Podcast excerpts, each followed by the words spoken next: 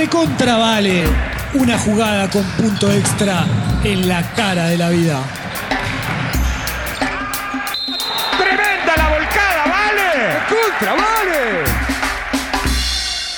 Hola a todos, sean bienvenidos a un nuevo episodio de Recontra Vale, este podcast de Martes Ataca, en el que dedicamos a todo lo relacionado con el deporte que tanto amamos. Mi nombre es Germán y estoy en estoy siendo marcado, podría decir, por el señor Andrés. ¿Cómo te va Andrés? Hola Germán, hola a todos los oyentes de Recontravale que están aquí en martesataca.com.ar disfrutando de Así este es. podcast sobre el mundo basquetbolístico.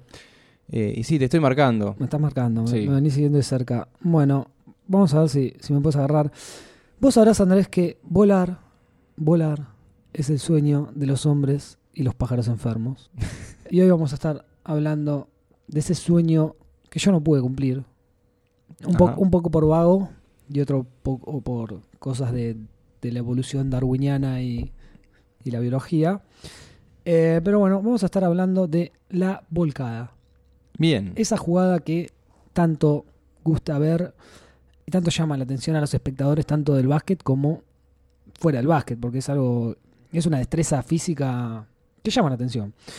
¿En qué consiste la volcada El mate.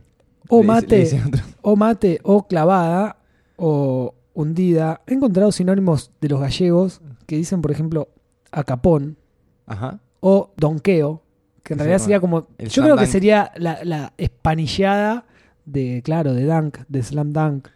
Eh, jam también es un sinónimo de volcada, por eso tenemos el NBA Jam, que es el mejor juego de básquet de todos. Y es esa jugada en la que el jugador podría decirse que casi ni siquiera lanza la pelota, porque la idea es que no se despegue la pelota de la mano cuando uno la inserta con muchísima fuerza sobre el aro. La acompaña. Por eso se clava. la claro. acompaña hasta el aro, la deposita, posa su mano unos segundos sobre el aro Claro. y listo. Eh, la idea es que el jugador no suelte la pelota hasta que entró, básicamente, ¿no? Esta jugada, obviamente, es de gran porcentaje, ¿no? Porque estás lo más cerca del aro que puedes, estás adentro del aro casi. Eh, así que es una jugada de gran porcentaje, pero hay jugadores que han narrado volcadas también. Hay grandes jugadores que han narrado volcadas. Michael Jordan ha narrado volcadas. Sí. Pero bueno, es una jugada de dos puntos como una bandeja o cualquier tiro. A menos que ¿Sabes que ahora que digo eso me acabo de acordar algo? en Space Jam, cuando est- estira el brazo, está fuera de. Sí, no me- Está dentro de la zona 3. está dentro de la zona ¿Eso de cuenta como triple? Si él saltó de atrás de la zona de 3, cuenta como triple en realidad porque él la suelta, no es que la vuelca. No, viste que es medio raro ese brazo que se estira. Ah, la termina soltando, es verdad. Eh, ¿Sabes qué me acabo de acordar ahora que te digo que vale dos puntos? ¿Qué? En un juego que se llamaba NBA Shootout, que nosotros hablamos de ese juego cuando dedicamos un podcast de, de Recontravale a, a los juegos, había un volcador, Joe Kemp, eh, eh, sigue existiendo este jugador, pero bueno, está retirado actualmente, que la volcaba como una bestia, en la realidad. Ajá. Pueden buscar videos de Kemp, bueno, ya vamos a estar hablando de, de- de- de ciertos jugadores, pero voy a lo de este juego, antes de que se me pase, que había como una especie de truquito, en realidad era medio un un bug. O un easter egg puede ser. un- un bicho o un easter egg de este juego. Que si vos venías corriendo con John Kemp, que era este jugador, desde muy lejos y apretabas el cuadrado, que era el botón con el que la volcaba, cuando venías desde afuera de la línea de triples, Sí. él hacía dos pasos y la volcaba, hacía una revolcada desde adentro, pero te lo contaba como triple. Ah, mira. Parece más un error entonces. Y no solo Pero eso, solo con ese jugador. solo con ese jugador pasaba, solo con ese jugador. Y no solo eso, ¿sabes cuántas, cómo te ponía las estadísticas de triple? ¿Cómo? un triple embocado de cero tirados. Entonces la barra de porcentaje que siempre tenía un 100%, si vos hacías dos veces la jugada esa, te ponía 200% de efectividad. Tipo hasta que llegó un momento que se salía de la pantalla. Podías llegar a tener cinco triples de cero. De cero intentados, ¿entendés? Me acabo de acordar de, ese error de una, de una volcada que valía tres puntos. Retomando al, al tema de- del capítulo de hoy, mucho en realidad no se puede hablar de la volcada, sino que hay que verlas, ¿no? Hoy vamos a estar más o menos Nada, haciendo un, un repaso de. Cierto, sí, por ahí hay algunas cosas que se pueden llegar a contar históricas, pero más que nada voy a dejar acá eh, gente que, que tenés que, que salir a buscar después. Un prólogo sería un, esto. un prólogo y cosas que hay que ir. Hoy en día está YouTube, pero hay, son cosas que hay que ver porque uno se le caen los ojos cuando las ve. Em, bueno, para volcarla, hace falta o altura o saltar mucho. Básicamente hay que llegar al aro. Eh, Estamos hablando de un aro de. un aro de 3 metros 5, Ajá. eh, la reglamentaria. Y en situación de partido tampoco es tan fácil, porque uno tiene contrincantes que justamente están impidiendo que uno se acerque al aro porque es el tiro con mayor porcentaje. Claro, ¿no? no, es, no es le- el La- concurso de volcadas que vas solito y hacer lo que querés. Claro, bueno, también están los concursos de volcadas, que exactamente tenés un jurado y el que hace la volcada con la mayor dificultad y la realiza de la mejor manera va recibiendo una serie de puntos. Vamos a hablar un poquito del concurso de volcadas también. Pero vamos a arrancar un poco más cronológicamente, porque en un momento estuvo prohibida la volcada. Ajá. En la NSA, en, en realidad, estuvo prohibida. ¿Te acordás la NSA, que es la liga universitaria? Donde después draftean. Exactamente. Estuvo prohibida la volcada desde el año 67 al 78. Habían impuesto la regla de Lou Alcindor, que fue conocido luego con el nombre de Karim Abdul-Jabbar. Ajá. sí. Seguramente por este nombre sí lo conozcas, quien fue la mano derecha de Magic Johnson en esos Lakers campeones en los 80, quien es actualmente el máximo anotador en la historia de la NBA, no fue superado, lo sigue Carmalón de cerca y Kobe que superó al señor Michael Jordan. Kobe esta última ¿Ya está temporada. retirado? Se retiró este año, Ajá. o sea, cuando terminó esta temporada, los Lakers no clasificaron a playoff No. fue tristísimo y se retiró, no voy a decir con más pena que gloria, porque históricamente se retira con toda la gloria, pero su última temporada, bueno, fue medio un poco lo que le pasó a Jordan también cuando volvió y se, y se retiró en los Wizards. Retomando lo de la volcada, estuvo suspendido porque parece que Karim Abdul-Jabbar en la universidad sacaba mucha ventaja eh, con sus volcadas y tuvieron que cambiar un poquito, va, tuvieron que cambiar, no, su- suspendieron las volcadas. Claro. Eh, cosas que pasan, viste que a veces, bueno, con la, la evolución física tienen que adaptar ciertas reglas, como le pasó a Shaquille O'Neal cuando rompió un par de aros. Sí. Hubo casos de otros jugadores, que ahora voy a estar nombrando también, eh, que han, han roto aros volcándola por su potencia física. Y la NBA se tuvo que adaptar a esos jugadores. Es como, bueno, vamos a tener que hacer los aros más reforzados porque no, no, no podemos seguir permitiendo que se paren los partidos porque alguien rompe un aro. Como te decía, Shaquille O'Neal en su temporada debut ya, Sí. cuando comenzó a jugar en la NBA alrededor del 94, era un, un nene de 2 metros 16, 150 kilos, Chiquito. chiquito. Pero también el peso no te puede impedir el tema del salto un poco. Eh, Sí, sí, es como un equilibrio. Lo que pasa es que son jugadores que midiendo 2 metros 16, levanta la mano, llega, no sé, a 2 metros 80, Claro, es un, un Con saltar. más claro. un poco, eh, ya llegan al aro.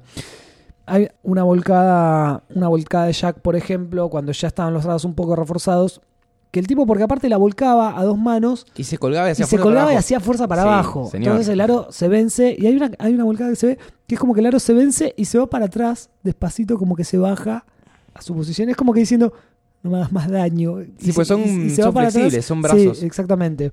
Pero es muy gracioso porque es como, bueno, basta, hasta acá llegué. Hay muchas maneras de volcarla. Y ahí está la destreza también del jugador en ver cuál es la mejor manera y todo lo que eh, se tiene en cuenta en los concursos de volcadas, ¿no? Porque, por ejemplo, qué sé yo, puede saltar uno, volcarla con una mano, hacer los dos pasos directamente con la pelota en la mano, hacer ir corriendo, hacer los dos pasos con la pelota en las dos manos y después saltar con una, volcarla con las dos manos, cambiar de manos, hacer, no sé, un molino, que es como básicamente un giro 360 con las manos. Ajá. Eh, puedes girar con el cuerpo también y volcar de espaldas, etcétera. Recordarás también que te conté mismo en este juego, el NBA Shootout, que me robó muchos años de mi vida, eh, que podías crear la volcada. ¿Te acordás cuando te conté eso? Sí, pero combinás movimientos. Exactamente. Combinabas movimientos, entonces elegías, no sé, que defina con una mano, pero que cuando empiece a hacer los pasos tenga dos manos y que en el aire haga un giro de 360 y a la vez vos ibas posicionando donde querías que estén cada mano cuando terminaba de volcarla Sí. y, y las piernas también. Y podías hacer cosas muy raras y deformes que físicamente en la vida real no se podrían hacer. Los concursos de volcadas comenzaron en el 76. No sé si recordás que en algún momento te nombré a la ABA, que No. era la Asociación de Básquet, antes de ser la NBA, un concurso que, que ganó Julius Irving, más conocido como Dr. J, quien fue el ídolo de, Michael y Magic, o sea, era la generación, el que la rompía en la generación anterior, si querés, cuando se volvieron a permitir los, eh, las volcadas en la universidad, en la NSA.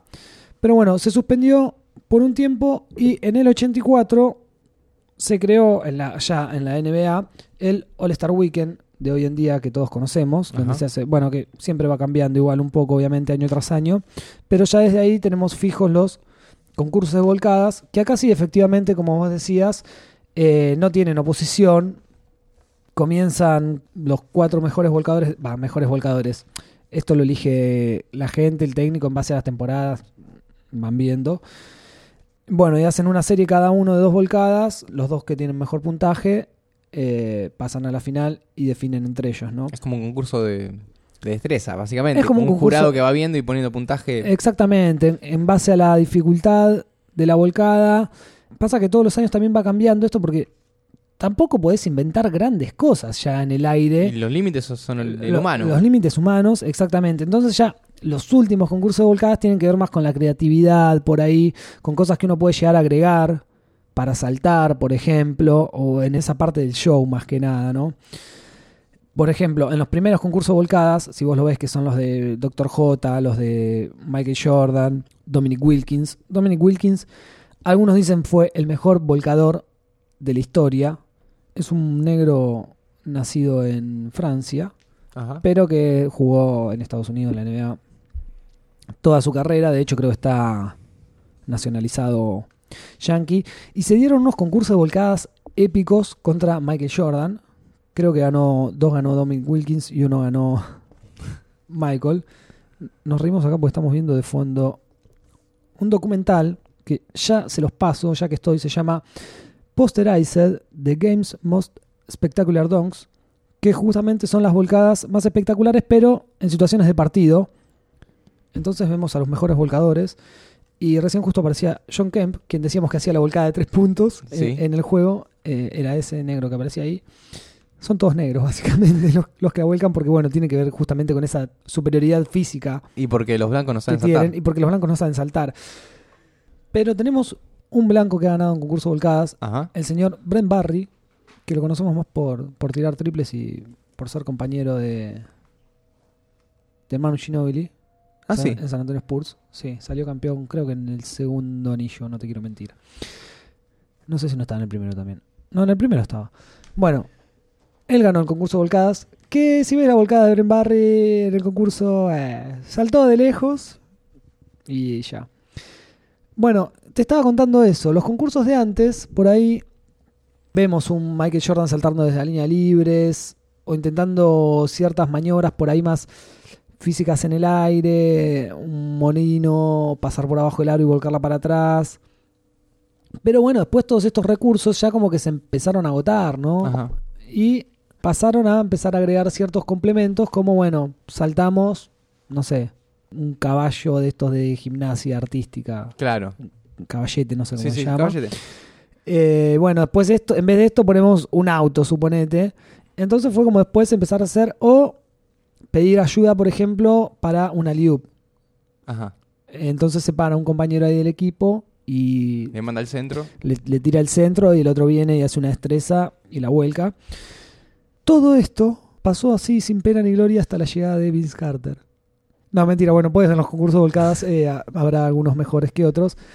Pero lo que hace Vince Carter en el concurso de volcada del 2000, de quien tengo puesta su camiseta ahora, Sí, estoy viendo. en ese momento creo que jugaba en Toronto igual. Vamos a subir ahora una Vamos- foto. Vamos a subir una foto de, de mi look de Carter. Elegante Sport. Elegante Sport. Eh, las cosas que hace en este concurso volcadas son impresionantes. Estaba su primo Tracy McGrady acompañándolo. En ese momento jugaban los dos en Toronto. Tracy McGrady, quien es un gran volcador también. Y hacen un par de loops ahí. La mejor jugada, te voy a poner ahora, Andrés, acá de fondo. La gente puede poner de fondo también el concurso de volcadas de Vince Carter en el 2000 mientras escucha esto. Y este tipo para mí fue un gran referente porque era uno de los jugadores que estaban eh, rompiéndola en el momento que yo empecé a ver básquet, ¿no? Ajá.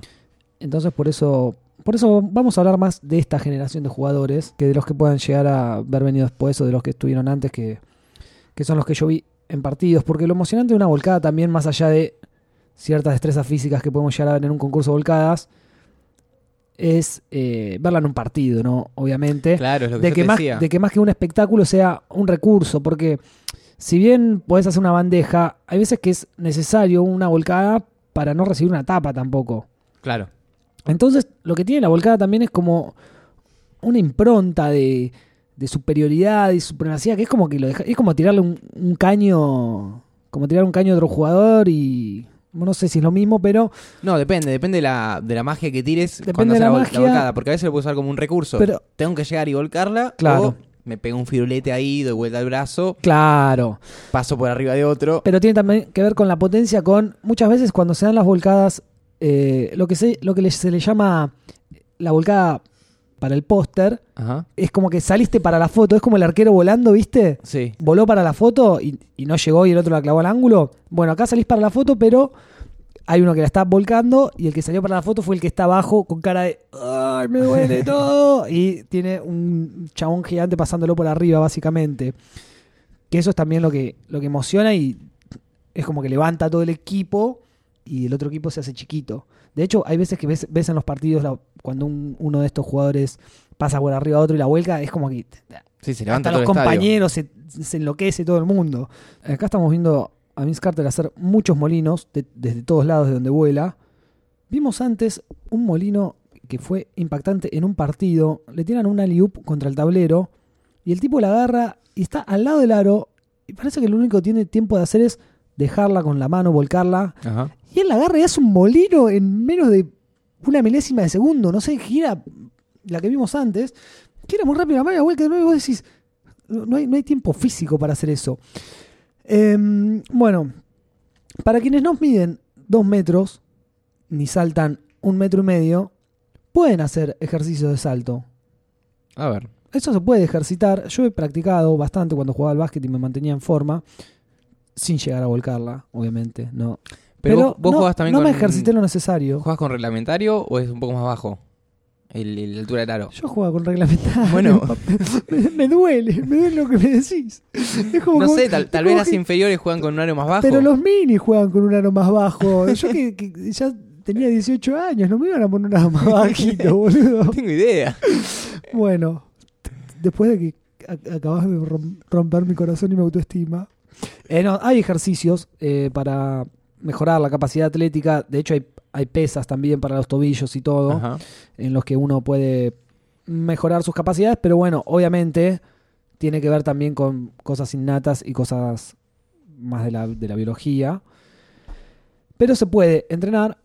Y tenemos el caso de gente que también me representa, no por ser blancos, pero sí por ser petizos, que son el señor Spudweb y Nate Robinson. Spudweb no lo hemos visto en vivo porque jugaba en la década de los 80. Era compañero de Dominic Wilkins, quien te comentaba anteriormente, Ajá. en los Atlanta Hawks. Disputó con ellos también Michael Jordan y Dominic Wilkins concursos de volcadas, que yo creo que esos deben haber sido de los mejores concursos de volcadas de la historia, porque Spudweb tiene la particularidad de medir 1,68 m. Así como escuchaste, o sea, es más petizo que yo, pero negro. Eh, y sabía saltar. Buela. Buela, literalmente. Te, te voy a mostrar un video, Es que hay mucho más mérito, hay mucho más vuelo. Si tenés que saltar y pero muchísimo estar más. más di- a más distancia del suelo. Parece un niño volando. Parece un truco de cámara. O sea, vos calculá que un jugador que levanta la mano, un jugador que mide dos metros, levanta la mano y suponete que la mano queda, no sé, a 20, 2 30. metros 50, si Claro. querés, tiene que saltar, bueno, cin- medio metro, ¿no? Pero un jugador que mide un metro setenta, levanta la mano y capaz que ni siquiera llega a los dos metros. O sea, tiene que saltar un metro veinte. Y ahí es cuando lo ves volar. Vean, vean las volcadas de Spudweb, no lo pueden creer, hace hasta un 360. Eh, y después tenemos el caso de Nate Robinson, como les decía, que mide un poquito más, un metro setenta y cinco. Ajá. Ganó dos concursos de volcadas. Y Nate Robinson, por ejemplo, uno de estos agregados que yo te decía que se dan en los concursos de ahora, ¿no? Eh, hace un par de años, Dwight Howard, no sé si lo conocerás, es un, es un pivot. No. Es un pivot muy fuerte. Es de- participó en un concurso de volcadas, pero es de esos jugadores más de potencia física que se dan ahora, ¿no? Es un pivot de 2 metros 15, si querés, gigante, con 200 mil kilos, pero atlético, que encima salta una bocha. Cuestión que un concurso de volcadas trae un aro que, que se levanta. Hay una volcada que hace un tipo de los Globetrotters, que tiene el récord con el aro más alto, que son 12 pies, sería algo así como 3 metros 65, Bastante más. bastante más, Sí. 60 centímetros más.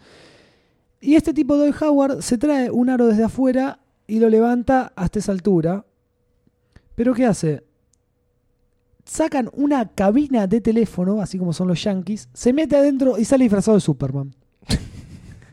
Entonces hace esta volcada y hace un par de volcadas más, que de hecho hace una que supuestamente salta de más atrás que la línea de libres.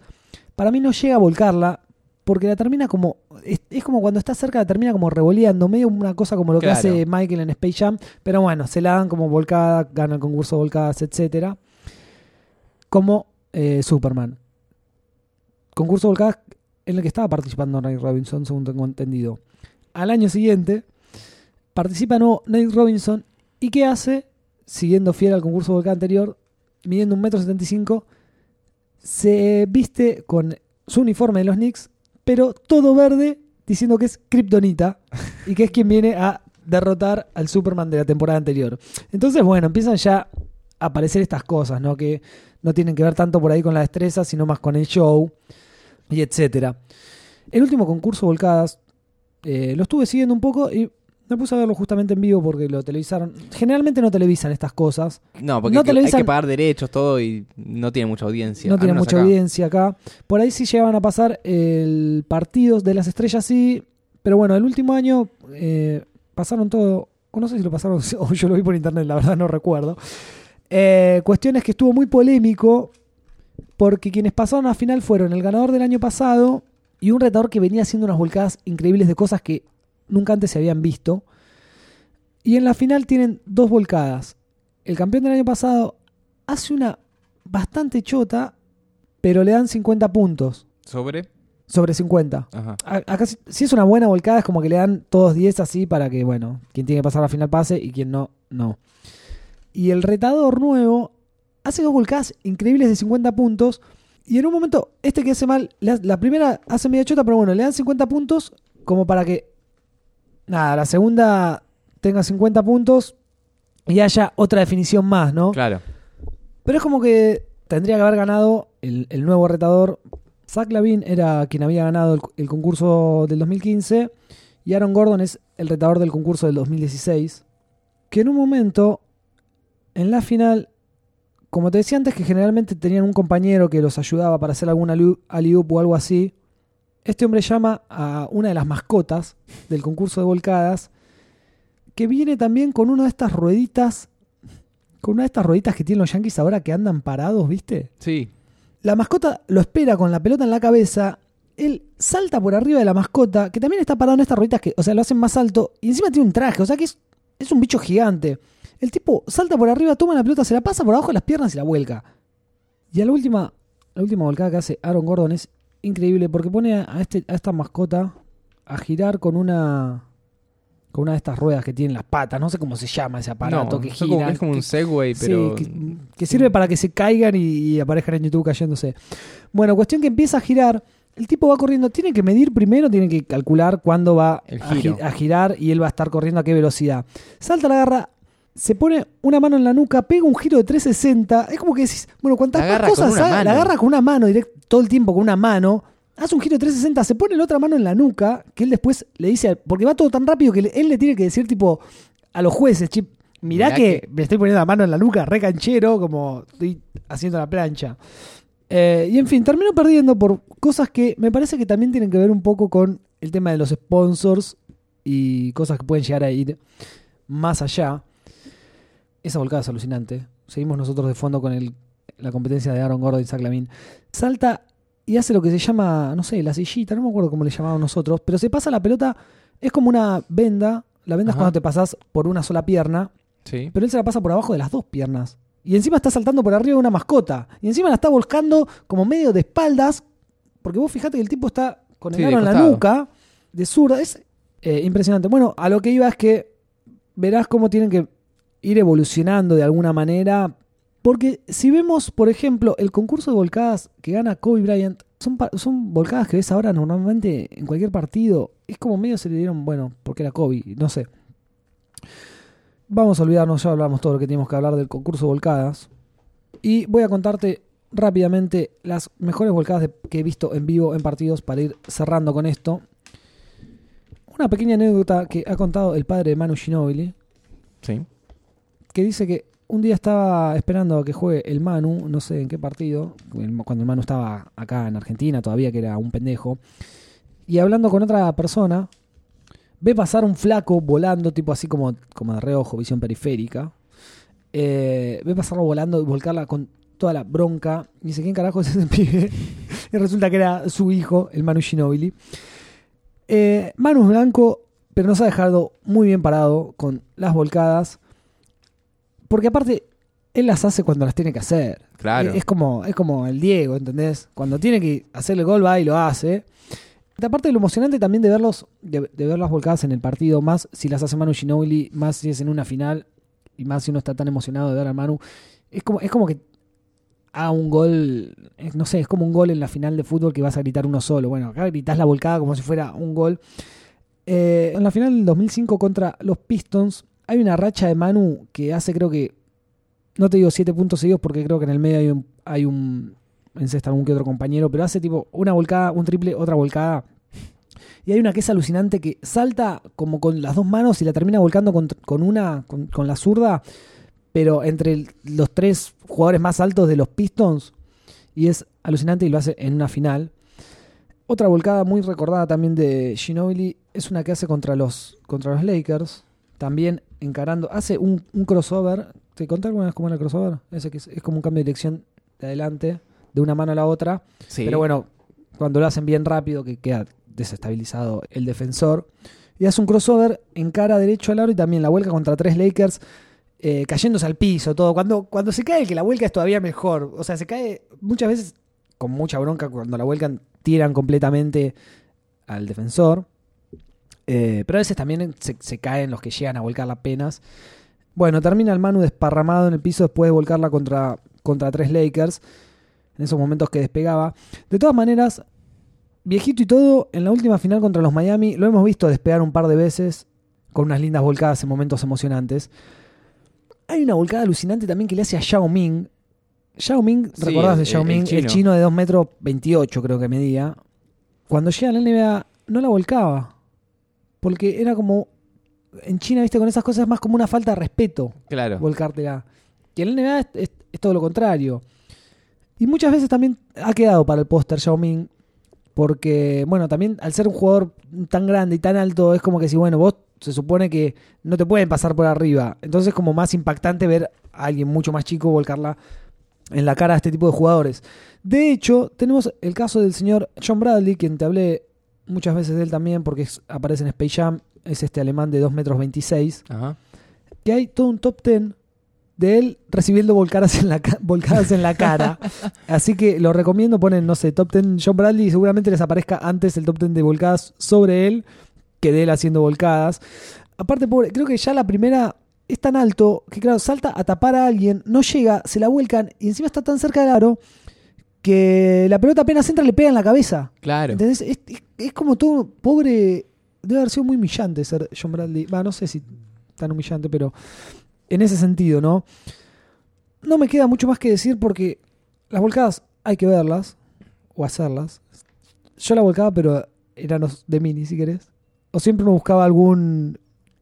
Buscaba algún ban- banquito o algo que lo pueda. Nunca te agarró el ayudar. profesor de la cintura y te levantó. No, no, gracias a Dios. No. bueno, volcadores para buscar y entretenerse. Hay, hay jugadas de Tracy McGrady en los partidos ha hecho volcadas alucinantes. Ahora se da más por ahí de jugadores, como te decía, de la superioridad física, ¿no? Entrenados como el caso de Blake Griffin, que es. Creo que ahora va a estar representando a los Estados Unidos. Si no lo bajaron porque tuvo quilombo porque le pegó a un utilero. En fin, son más jugadores que vos lo ves por potencia física, porque miden 2 metros 10, miden un metro, saltan un metro 50, tienen brazos de un metro 50 de largo y los pasan por arriba. En, cambio, ver- ves los de antes es como que eran más atléticos y más vistosos verlo, porque son jugadores más chicos que por ahí hacían, Claro. Más hacían la volcada más por una necesidad que por una potencia de pasar todos por arriba y volcarla, ¿entendés? Es como que esquivan un par de manos en el aire y la, tenían, la terminan volcando, como el caso de Dominic Wilkins, como podría llegar a ser eh, Vince Carter, o Tracy McGrady, Jason Richardson, etcétera. Son todos nombres para investigar, agarrar YouTube un día, ponernos a ver las mejores volcadas. Hay volcadas cerradas también. Ya Sí. recordé una vez que Tony Parker erró una volcada, eh, se iba solo y saltó y se quedó muy cortito pobre y se quedó, se quedó todo así. Así que bueno, hay un top 10 también de las, mej- las mejores 25 volcadas de argentinos en la NBA. Ah, Está, está bueno. Así que búsquenlo y véanlo. Tenemos a Carlitos Delfino también haciendo unas volcadas terribles. Ese pibe pobre, lamentablemente, si no hubiese sido por las lesiones, eh, hubiésemos tenido ahí una compañía con el Manu, una compañía del Manu muy grande. Lamentablemente, su carrera se vio bastante frustrada por las lesiones, pero van a ver en ese top 10 de, de 25 volcadas de jugadores argentinos en la NBA que cuando estaba bien era casi negro, era color café. Eh, bueno, y les recuerdo que tienen el documental Posterized para ver.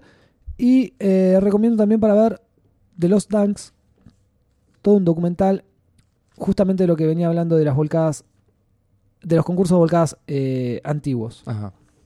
Así que ahí pueden ver más o menos qué era lo que se hacía antes y lo comparan con lo que se hace ahora. Suena la chicharra. Son a la chicharra, es que son cosas para ver, no hay mucho más que estudiar. Y nada, yo me voy, a, me voy a comprar pesas de nuevo y me voy a poner a saltar todos los días y a volver a hacer mis ejercicios de salto, porque ahora tengo ganas de volcarla de nuevo.